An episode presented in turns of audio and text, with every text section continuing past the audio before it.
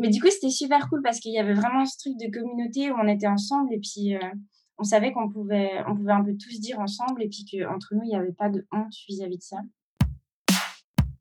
Mon coming out. Jacques Histoire est unique. Alors, bonjour à tous et à toutes. Aujourd'hui, c'est un épisode de Miss Coming Out un peu spécial parce que, comme vous l'entendez, on parle en français. Et cet épisode est présenté par Elle et Elle, le podcast que vous pouvez retrouver sur toutes les plateformes Apple Podcasts, Spotify, SoundCloud, Google Podcast aussi. on nous a demandé de, d'enregistrer cet épisode pour les votations du 26 septembre, donc pour le mariage pour tous en Suisse. Et on a décidé donc d'interviewer des amis et je vais laisser peut-être Liana nous présenter un petit peu.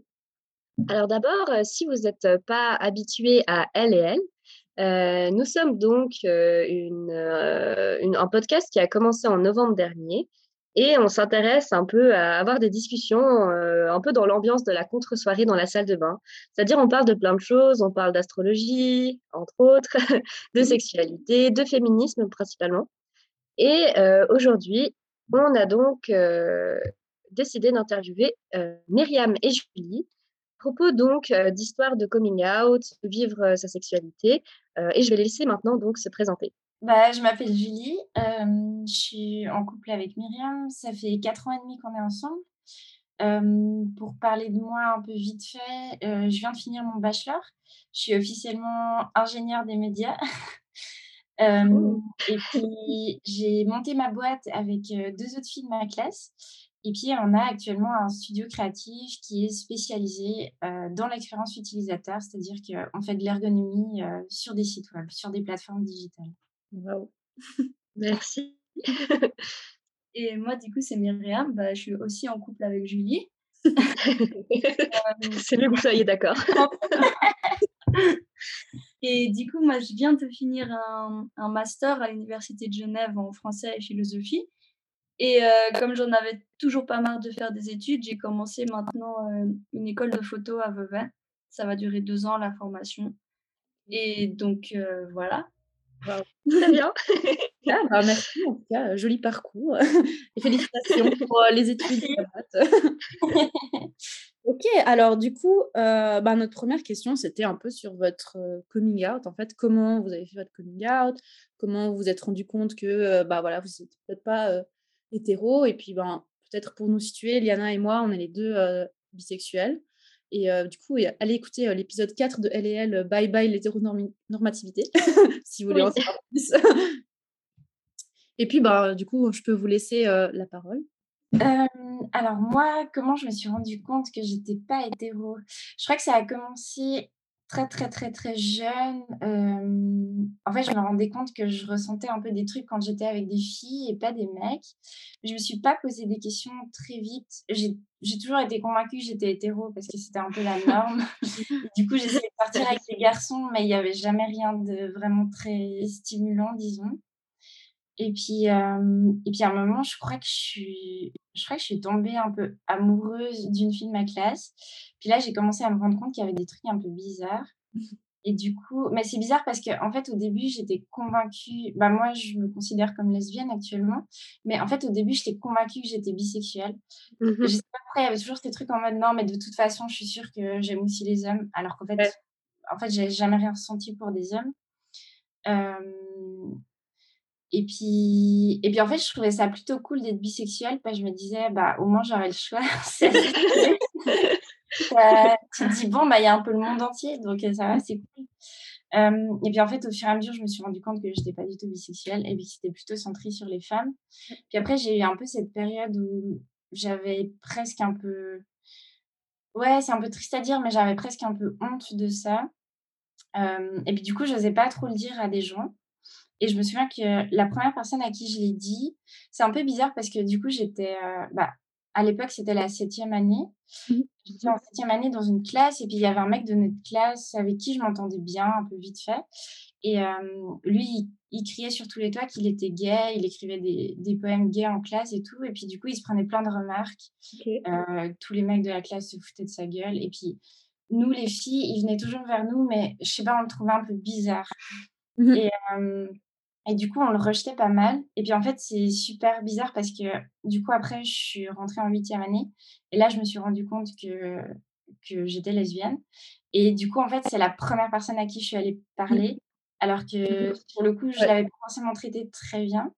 Mais en fait, je me suis dit, mais je crois que c'est la, la seule personne qui pourrait me comprendre. Et du coup, je me souviens lui avoir écrit sur Facebook.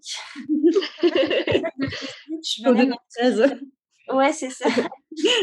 Et du coup, je l'ai écrit sur Facebook et puis je lui ai dit direct et puis euh, lui, il en avait rien à foutre. Enfin, rien à foutre, positif. et puis, euh, du coup, c'était super cool parce qu'en fait, euh, je pouvais le voir et en parler avec lui. Et puis, bah, c'était encore deux mondes différents. Lui, c'était les hommes, moi, c'était les femmes, mais c'était cool de pouvoir parler de ça avec quelqu'un. et puis après, j'ai fait mon, mon, coming out à, mon, à la personne qui était ma meilleure amie à cette époque-là, mmh. qui au début, en tout cas, j'avais l'impression qu'elle l'avait bien pris. Et en fait, au fur et à mesure, j'ai commencé à comprendre que. Enfin, elle, elle me l'a dit clairement au bout d'un moment que c'était très pesant pour elle. Et elle a utilisé ces mots. Et du coup, ça m'a fait vraiment me sentir mal parce que déjà que j'étais pas du tout à l'aise avec ça. Mmh du coup, d'apprendre que la personne qui était censée être ma meilleure amie, euh, c'était lourd à porter pour elle. Elle me l'a dit dans ces termes. Ça m'a fait vraiment me sentir mal. Et j'ai eu une période, enfin une, période, ça a duré quelques jours, mais genre où j'avais vraiment des, des, pensées noires. Et je me souviens, j'étais allée à l'école le lendemain et vraiment, mais j'ai pas ouvert la bouche de toute la journée parce que je sais pas, en fait, je me suis dit si je commence à parler, je vais me mettre à pleurer. Enfin, mmh. Et, et après, je suis petit à petit sortie de, enfin, je suis petit à petit sortie de, de ce trou noir parce que, bah, comme j'ai dit, j'avais contacté ce mec qui était dans ma classe euh, l'année d'avant. Et puis, du coup, on a commencé à traîner beaucoup ensemble. En plus, à cette époque-là, il y a d'autres gens, enfin, il y a eu des nouvelles personnes dans ma classe. Puis, en fait, petit à petit, on a commencé un peu à former la, la communauté LGBT la plus de notre classe. Donc, j'avais un autre gars qui était dans ma classe depuis avant, mais je savais pas qu'il était bi. Et en fait, euh, bah, je l'ai appris au fur et à mesure des discussions. J'ai rencontré une personne qui est maintenant ma meilleure amie, qui à l'époque en tout cas se cherchait. Puis du coup, on était les trois. Et puis en fait, euh, on a commencé à aller en soirée gay. On avait 14 ans, mais on entrait dans des boîtes de nuit gay. ouais, le 43-10 pour les gens qui écoutent et qui comprendront. Euh, mais du coup, c'était super cool parce qu'il y avait vraiment ce truc de communauté où on était ensemble et puis euh, on savait qu'on pouvait, on pouvait un peu tous dire ensemble et puis qu'entre nous, il n'y avait pas de honte vis-à-vis de ça. Et j'ai une famille un peu arc-en-ciel, si on peut dire ça, mais je ne le savais pas encore totalement à cette époque. Mais du coup, des gens qui étaient vraiment super acceptants, mais je, je pense que vu que j'avais cette honte moi-même, j'avais pas envie de leur dire. Et, et du coup, en fait, c'est un peu bizarre parce qu'on m'a un peu volé mon coming out. Mmh mon meilleur ami de l'époque, en fait, sa mère, elle acceptait pas du tout qu'il était gay. Et à un moment, on a commencé à sortir le soir avec lui. Et puis, elle était super fâchée qu'on sorte le soir. Et puis, je sais pas pourquoi, elle a pris son téléphone, elle a appelé mes parents. Et elle leur a dit qu'on sortait le soir tard. et puis, elle leur a dit que j'étais lesbienne. Et puis, je pense que vu qu'elle, elle, elle acceptait pas du tout l'homosexualité de son fils, bah, elle s'est dit que ça allait faire une bombe dans ma famille, alors qu'en en fait, ils en avaient rien à foutre. Euh, et, lui, du coup, il m'avait dit que sa mère leur avait dit ça. Eux, ils m'en ont pas du tout parlé. du coup, c'était un peu bizarre parce que je savais qu'ils savaient, ils savaient que je savais. Ouais. Personne ne disait rien. Et puis, à un moment, il y a eu. Enfin, je me souviens, j'étais à côté de la cuisine et puis mon père, il m'a dit. Euh, c'était c'était super chou. Il m'a dit euh, ah en fait euh, moi aussi j'aime les filles. il m'a dit ça. du coup, ça a un peu passé l'étape euh, de la gênance et puis et puis j'ai trouvé ça super chou. Ouais, mmh l'importance du soutien et puis de, ouais, de la communauté, des safe space. Enfin, je trouve que c'est trop chou quand tu parles justement de, oui. communauté, euh, petite clique LGBTQIA+. Mmh de Et retenir, euh, retenir le positif aussi, bah, malheureusement, de, bah, d'expériences négatives. Quoi. Enfin, donc, comme tu parlais de honte, euh, qu'on t'a volé ton coming out, c'est quand même, c'est quand même un acte genre assez violent. Quoi. Et puis qu'au final, bah, voilà, ça t'a, on a gardé quand même quelque chose de, de bien et c'est chouette en tout cas. Puis du coup, bah, tu dirais qu'aujourd'hui, tu es plus à l'aise avec du coup bah, cette orientation, etc. Enfin, je suppose que oui. Enfin, j'espère en tout cas. Bah, alors, je suis très à l'aise avec ça, mais j'ai toujours un peu. à chaque fois que je rencontre une nouvelle personne, je sais que ça va venir sur la discussion.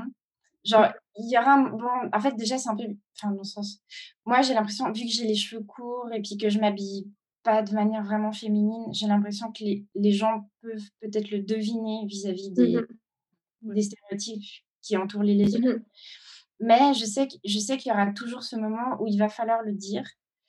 Toujours ce moment où on va parler de copains, peut-être copines et puis il va falloir le placer et du coup, c'est toujours un moment un peu gênant parce que, en fait, j'ai appris dans la vie alors j'ai eu, je pense 95% de réactions positives, mais c'est vrai qu'on sait jamais sur qui on va tomber et du coup, au fil d'une discussion, ça peut vraiment être le truc qui va un peu tout plomber. Mmh. Mais, mais maintenant, j'essaie de le placer de manière chill, en fait. Genre, je me dis: «Mais j'ai plus à faire mon coming out en mode, au cas où je suis lesbienne» et puis c'est Mmh plus au fil d'une discussion, bah, vu que j'ai une copine, j'essaie de la placer un peu un peu en mode, «Ah bah, en fait, ma copine, elle fait ça, machin», pour dire, «Ah oui, en fait, j'ai une copine». Ouais, Mmh ouais, de pas en faire un événement, mais genre juste un truc ça, banal, ouais. Ouais, soit naturel. Ouais, le pire, c'est Bah, comme personne hétéro parle de leurs, heu, copains, Ouais. copines tout le temps, hein. Ouais. Donc au final, effectivement, ouais, c'est c'est juste normaliser le la chose, quoi. Mmh Myriam, tu disais, pardon? ouais, je disais le pire, c'est quand on dit à quelqu'un qu'on a une copine et qu'ils réagissent en mode: «Ah! Ah, mais chou, cool, ah, je suis contente pour toi, bravo, tu l'assumes alors» tu sais, c'est juste un peu bizarre, enfin moi, j'ai pas compris Ouais. qu'il a un Ouais, ouais. Ouais, je alors du coup, toi, est-ce que tu veux nous parler un peu de ton expérience, heu, Myriam? Heu, ouais, ouais, ouais, bah, moi, ça a commencé, ça a commencé en fait, moi, quand j'étais petite, je me je me suis pas trop posé de questions. Enfin, c'était je vivais ma vie normale et puis J'ai j'aimais bien les garçons quand j'étais petite. J'ai trouvé je tombais facilement amoureuse des garçons de ma classe, et trucs comme ça. Puis il y avait des fois où en fait, heu, je me rendais compte que, bah, des fois, il y avait aussi des filles qui me plaisaient, mais je réalisais pas trop. Puis du coup, des fois, je me disais: «Ah mais j'espère pas que je suis lesbienne, heu, non, non, non, parce que Mmh. non, c'est bon, de toute façon, j'aime les garçons». Mmh mh. Bref, en grandissant, heu, j'ai commencé à rencontrer, des personnes qui s'assumaient, en tant que lesbiennes et du coup, ça a commencé à me questionner de plus en plus moi-même. À chaque fois qu'il y avait ces personnes dans mon entourage, c'était ces filles surtout dans mon entourage, j'avais un peu envie de qu'elles me remarquent ou qu'elles se disent que peut-être que moi aussi, mais je voulais pas le dire frontalement parce que j'étais pas prête à l'assumer, mais il y avait quand même ce cette sensation bizarre quand elles étaient autour où je me disais je me comportais un peu différemment parce que j'avais envie qu'elles me remarquent et hem, c'est en deuxième année du collège, donc pour vous du gymnase, parce que j'habite à j'habite à Genève. À Genève, heu, on dit collège pour le gymnase. Du coup, j'étais en deuxième année du gymnase et il y avait cette fille dans la classe, qui était, qui qui s'identifiait à ce moment-là comme lesbienne. Et du coup, bah, il y a la fille qui était assise à côté de moi qui m'a dit: «Ah, elle, elle est lesbienne si jamais» et ça m'a trop fait un truc quand elle a dit ça et depuis, je bah, pareil, j'ai recommencé de nouveau à grave vouloir qu'elle me remarque, elle était en cours d'allemand avec moi, du coup, quand y avait cours d'allemand, je faisais super attention à comment je m'habillais.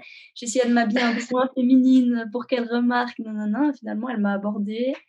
Et là, là là, j'ai réalisé que vraiment elle me plaisait elle me plaisait vraiment.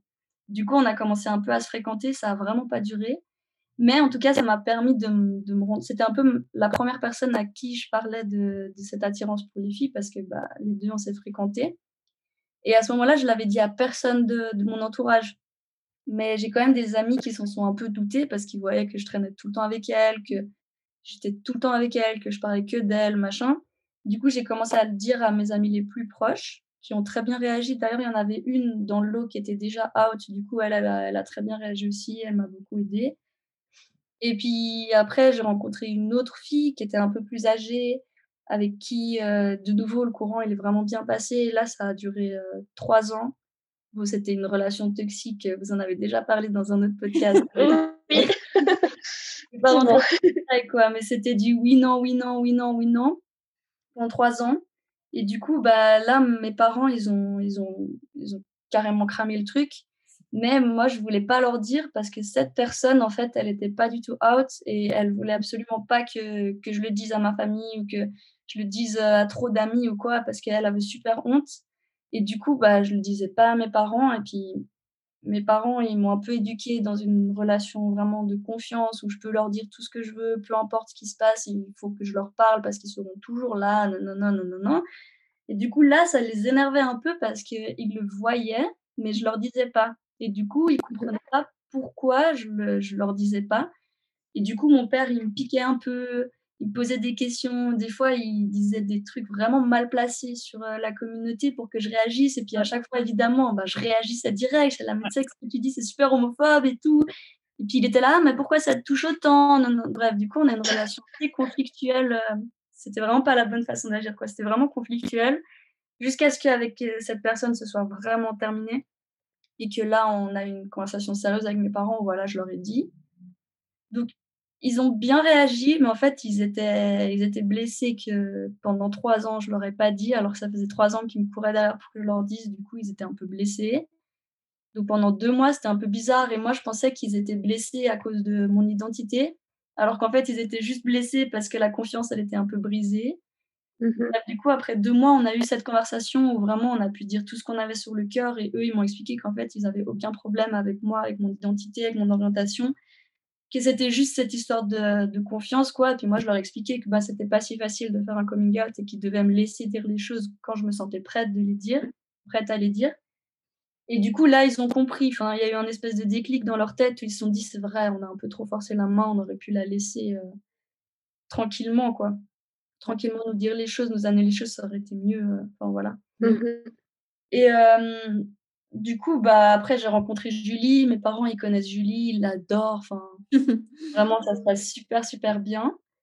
Mais c'est vrai que moi-même, euh, avec les, autres gens, dans la... Bah par exemple, c'est la première fois que je parle de ça ouvertement et que ça va être publié quelque part. C'est vraiment un truc que normalement je fais pas. Genre sur les réseaux, je, je poste des photos avec Julie comme ça, mais j'ai jamais vraiment fait comme d'autres personnes de la communauté qui, qui vraiment ouvertement le disent et s'identifient comme lesbiennes. Quoi. Même moi, je m'identifie pas vraiment comme lesbienne, mais je m'identifie pas non plus comme bisexuelle. Enfin, je pense que ce serait plutôt autour euh, du pansexuel, mais enfin, j'ai pas trop envie de mettre d'étiquette. Je pense que je suis avec puis euh, là pour l'instant, je suis avec Julie. Je pense que ça va durer un certain temps, j'espère. Donc, j'ai pas de questions à me poser au final, mais voilà, là, là, je viens de rentrer à Vevey dans une nouvelle école, donc j'ai rencontré plein de nouvelles personnes. Donc là, je viens de devoir faire mon coming out à 15 nouvelles personnes. C'était mmh. bizarre pour moi, justement, c'est un truc que je fais pas normalement. Mais en fait, ça s'est fait, euh, voilà, comme Julie, bah, les gens, ils parlent de leurs copains, copines, et moi, je parle de ma copine. Et puis euh, là, c'est passé mmh. vraiment... Les gens, ils ont même pas réagi, quoi. Ils disent juste, ah, ok, ouais. Bien. voilà. Mmh ouais, ouais c'est cool. Enfin, en tout cas, c'est c'est chou, enfin vos deux discours, ils se rejoignent dans certains aspects un peu de honte, de difficulté à s'accepter, mais dès que tu commences à avoir la confiance et justement quelques soutiens clés, genre soit tes mmh. potes, mmh soit tes parents, et c'est là que ça, tu peux vraiment t'épanouir. Et puis, même si tu veux pas mettre d'étiquette en soi, moi aussi c'était pareil au début, genre je, voulais juste dire bah, j'ai envie d'être avec qui je suis, tu vois? enfin, je m'en fiche. Et puis ouais, enfin, je trouve ça trop cool. Puis aussi, ce qu'on voit, c'est les questions de représentation, comme quoi dès le moment où tu as une figure qui s'assume dans ton entourage, ça fait boule de neige. Et puis c'est ça que je trouve hyper fort, c'est de se dire que si, alors c'est aucune obligation hein, de s'assumer ou quoi, mais si genre quelqu'un apprend que tu es euh, gay, euh, lesbienne, etc., que ce soit trans, bah, j'ai l'impression que ça fait une figure en plus à laquelle les gens autour se disent ah bah tiens, si cette personne existe, le dit, elle a, vit son truc comme elle, comme elle le vit, bah, moi aussi, je peux le faire. Et euh, c'est ça qui est assez chouette de ce que j'entends dans vos discours. C'est que le fait d'avoir eu une figure dans votre entourage qui, elle, s'assumait, etc., le montrait, bah, ça vous a permis, vous aussi, de vous, de vous situer. quoi. Et c'est chouette, ça montre que les représentations sont importantes. Mmh c'est ça. Ouais, pardon. Bah, c'est vrai que si je peux rebondir sur ça, euh, au-delà des représentations réelles qui sont super, super importantes, par exemple, les représentations dans les médias, ça, c'est vraiment quelque mmh. chose de clé parce que je me souviens que durant mon enfance et mon adolescence, c'est comme si je voyais pas de personnes lesbiennes ou gays, en fait. Ça, ça n'existait pas. Et les seules personnes, enfin, du coup, c'était des personnes bizarres. Il n'y en avait pas dans les séries, dans les films, il n'y en avait nulle part. Puis je me souviens, ça m'est revenu comme ça quand on parlait, que j'ai regardé, j'ai regardé la série The Ah, Word quand j'étais ado. Et en fait, ça m'a vraiment fait un déclic. Et j'étais là, waouh, mais en fait, il y a plein de lesbiennes dans le monde comme moi. Et c'était vraiment un truc de ouf, quoi. Ouais, ouais, c'est fou hein, de dire que tu n'as pas besoin de. Enfin, que ce soit, ouais, comme tu dis, un événement ou que. Genre, ouais, je suis seule au monde, mais en fait, de dire, bah, il y a plein de gens qui sont Mmh. de la communauté et qui vivent leur vie. euh, Enfin, voilà, quoi, comme, Mmh comme tout le monde.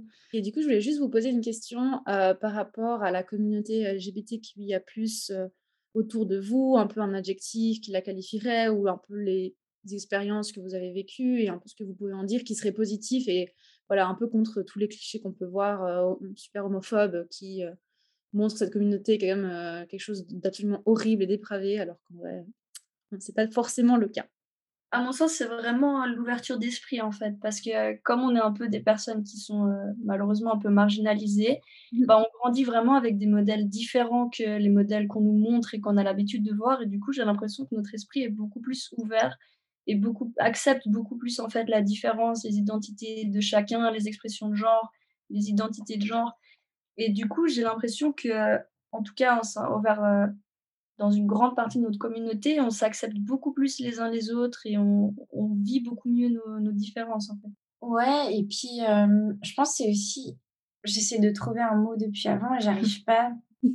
J'ai pensé à similarité, ressemblance. Je, sais pas trop comment dire ça, mais euh, il y a aussi des choses, par exemple. C'est vrai que, par exemple, souvent quand on est jeune, entre potes, on aime bien parler de sexualité. Bah, moi, je me suis toujours sentie beaucoup plus à l'aise de parler de ça, par exemple, avec ma meilleure pote qui est aussi lesbienne, plutôt qu'avec des personnes hétéros qui me posaient des questions un peu bizarres en mode mais comment vous faites l'amour Euh, Ah, mais Mmh. en fait, pour nous, ce que vous faites, c'est plutôt des préliminaires, machin, enfin, un peu des trucs chelous. Puis du coup, quand je me retrouvais avec des gens qui couchaient aussi avec des femmes, bah, du coup, euh, la conversation, enfin, elle était normale, quoi. Et du coup, on, Ouais. on pouvait beaucoup plus parler de ça. Et Il n'y avait pas de curiosité malsaine. Ouais, c'est ça. Et puis, en fait, euh, bah, j'arrive pas à trouver un terme, mais, mais vraiment, la... j'ai l'impression on, on vit en expérience. L'expérience commune. Ouais, l'expérience commune. Ouais. Ouais, je pense que c'est ça, l'expérience commune. ouais, Ok. Mmh Alors, euh, pour conclure euh, cet, euh, cet épisode spécial, euh, bah, que signifierait donc pour vous euh, un oui le 26 septembre au mariage pour tous, euh, tous Euh, parce qu'effectivement, bah, c'est même la Suisse est, très en retard quand même hein, par rapport à d'autres pays d'Europe. Et, euh, et donc, bah voilà, qu'est-ce que ça signifierait? Bah, je pense que c'est un pas, enfin, pour moi, ce serait un pas énorme. Euh, en fait, c'est drôle parce que quand j'y repense, ça fait des, ça fait des années, une dizaine d'années que je me dis le jour où j'aurai envie de me marier et puis de fonder une famille, j'irai en Belgique. C'est drôle, mais dans ma tête, je me suis toujours dit, bah, je déménagerai. Parce qu'en fait, en Suisse, ça avait tellement pas l'air possible. Et puis là, on a cette votation qui arrive et puis qui est tout soudain. Et puis je me dis, mais en fait, ça pourrait juste être là. Et puis si j'ai envie de rester en Suisse, bah, je pourrais. Et Mhm. euh, je pourrais avoir une famille qui serait légalement reconnue. Donc, c'est, je pense, enfin, pour moi, ça représente en tout cas beaucoup d'espoir. Et, et aussi un gros fuck à tous ces gens que j'entends dans le bus ou bien sur la radio, ou bien sur les plateaux de télé qui parlent de ça. Et au vu des sondages, j'ai envie de leur dire, mais en fait, on s'en, on s'en bat les steaks de ton point de vue parce que ça va passer, que tu le veuilles ou pas. Et puis, euh, ouais, voilà. Ouais. ouais, pour moi, ce serait vraiment enfin, enfin, on pourrait, enfin, je sais pas, on est des personnes normales, enfin, on aurait les mêmes droits que les autres personnes. Je veux dire, même si on se marie pas, au moins, on sait qu'on a l'opportunité de le faire, juste, c'est pas une interdiction.